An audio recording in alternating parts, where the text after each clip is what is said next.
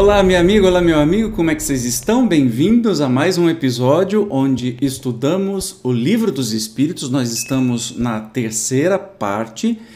Começamos um capítulo novo na semana passada da Lei de Justiça, de Amor e de Caridade. Nós estamos na parte das leis morais, é das partes mais fantásticas que existem, né?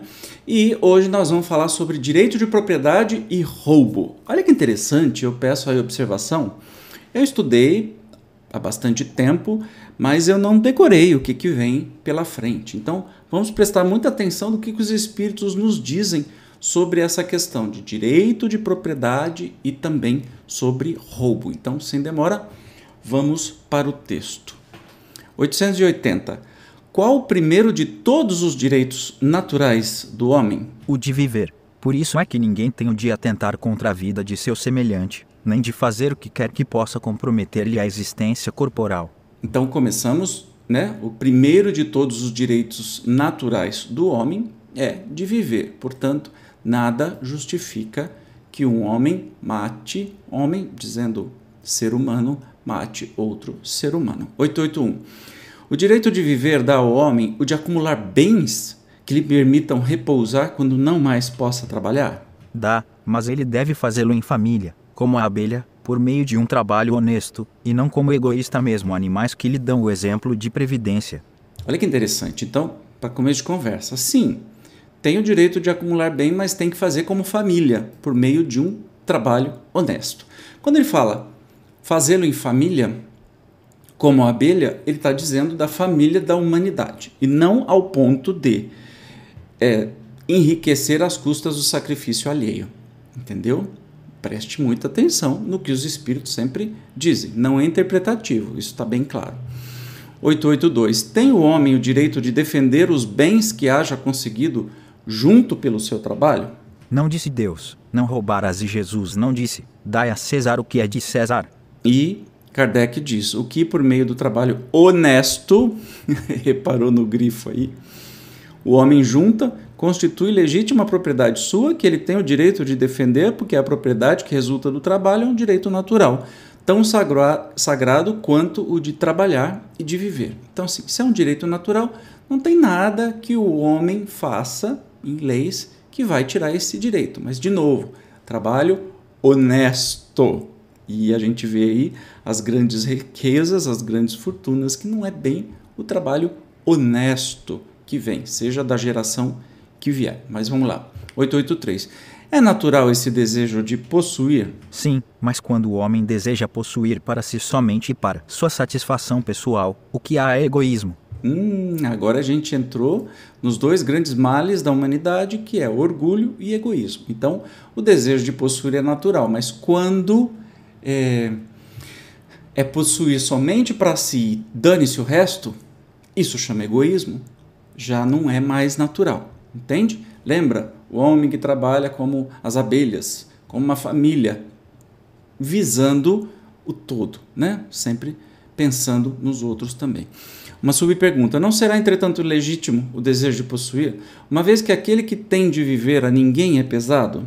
Há homens insaciáveis que acumulam bens sem utilidade para ninguém ou apenas para saciar suas paixões. Julgas que Deus vê isso com bons olhos. Aquele que, ao contrário, junta pelo trabalho, tendo em vista socorrer os seus semelhantes, pratica a lei de amor e caridade, e Deus abençoa o seu trabalho. Então, ficou claro isso? Ok, você trabalhar, possuir, desde que não prejudique os outros, ou você vai acumular apenas por egoísmo, né? Aí está errado. Aí está errado. Porque se você tem muito, que nem. É, vai vendo. É, todo mundo tem o sonho de jogar na mega, de ganhar na Mega Sena, né? Eu até tenho esse sonho, o problema é que eu nunca jogo. Ou seja, tanto fez, tanto faz. Porque as pessoas querem se libertar do trabalho, eu quero ficar rico. E aí você vê os desejos mais diversos, mas quase ninguém é de, de ajudar os outros. Vez ou outra você encontra uma pessoa que fala assim: ah, eu vou ajudar a minha comunidade, eu vou fazer todo mundo crescer junto comigo. Raríssimo. Então, aí entra no egoísmo, entende? Então, não faz sentido, até mesmo porque, vamos pensar, tudo que a gente ganhar nessa vida, tudo que a gente acumular, assim que dermos o último respiro, assim que morrermos, serve de quê e para quê? O que, que o nosso espírito vai levar? Apenas as experiências. Não adianta ficar acumulando, não adianta ser egoísta. Aliás, você vai se estrepar na vida espiritual. Né? A gente tem que entender que estamos na vida material, não somos apenas materiais, somos espíritos que estão numa experiência de carne e não o contrário. Que fique muito claro. 884. Qual o caráter da legítima propriedade? Propriedade legítima só é a que foi adquirida sem prejuízo de outrem. Vamos repetir. Propriedade legítima só é a que foi adquirida sem prejuízo a outros, outrem, sem prejuízo, sem explorar absolutamente ninguém. Será que a sua riqueza foi construída assim? Será que o que você tem foi construído sem explorar ninguém? Porque essa é a verdadeira riqueza, todo o resto não é. Para a gente refletir. Kardec ainda complementa: proibindo-nos que façamos aos outros o que não desejáramos que nos fizessem, a lei de amor e de justiça nos proíbe, nos proíbe ipso facto a aquisição de bens por quaisquer meios que lhes sejam contrários. Entendeu? A clareza, a clareza dos espíritos. Entendeu? A verdadeira propriedade é só aquilo que a gente consegue com o nosso trabalho honesto, sem a exploração de ninguém. Ah, mas eu sou honesto, eu tenho eu tenho uma empresa que faz isso, isso, isso. Então, será que é tão honesto este trabalho? Você não explorou quem trabalha para você? Jura? Faça essa pergunta para você mesmo e para sua consciência. Entende? O que é trabalho honesto? Aos olhos do homem ou da própria consciência? O trabalho honesto é você ganhar 100 vezes mais do que o seu funcionário que, que troca o trabalho por um salário miserável e você ganha 100 vezes mais?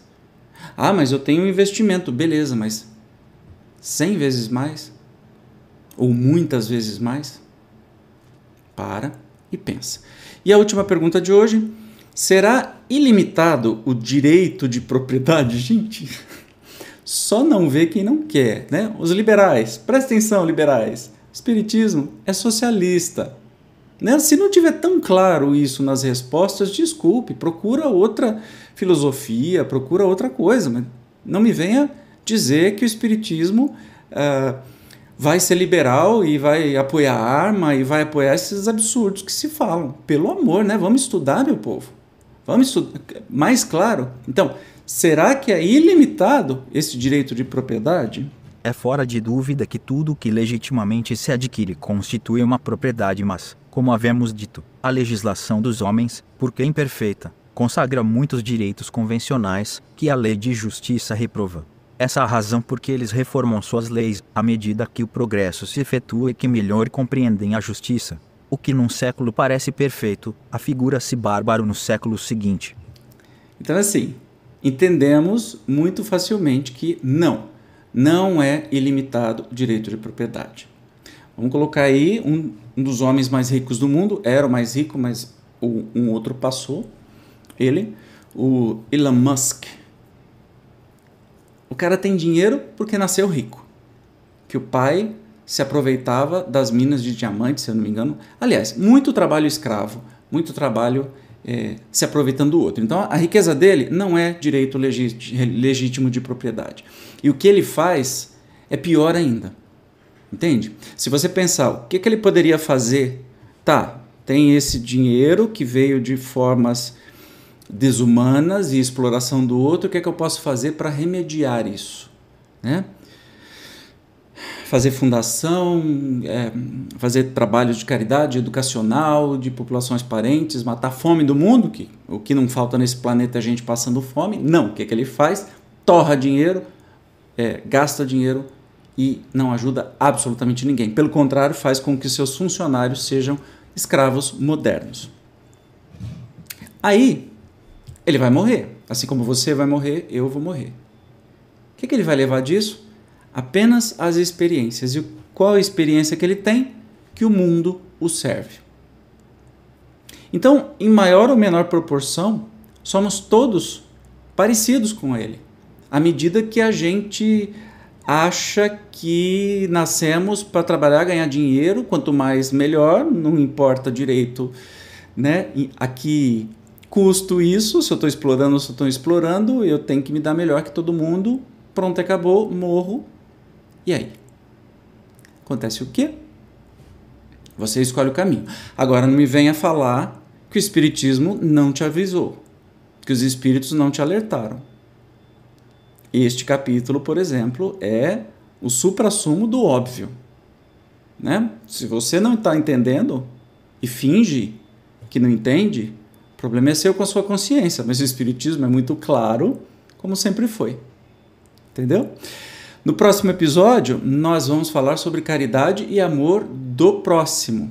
Perceba que o assunto anterior falou de roubo, mas nenhuma palavra sobre roubo. Então, mas o trabalho, né, se apropriar do trabalho do outro é o quê? A gente pode dar um nome de liberalismo, de empresas super avançadas, etc. E tal, mas é roubo. Roubo do esforço de trabalho daquele que construir, constrói a empresa para o dono, para os donos ganharem absurdamente. Legal, né? Então, no próximo, caridade e amor do próximo. Eu te espero como sempre. Até o próximo programa. Tchau!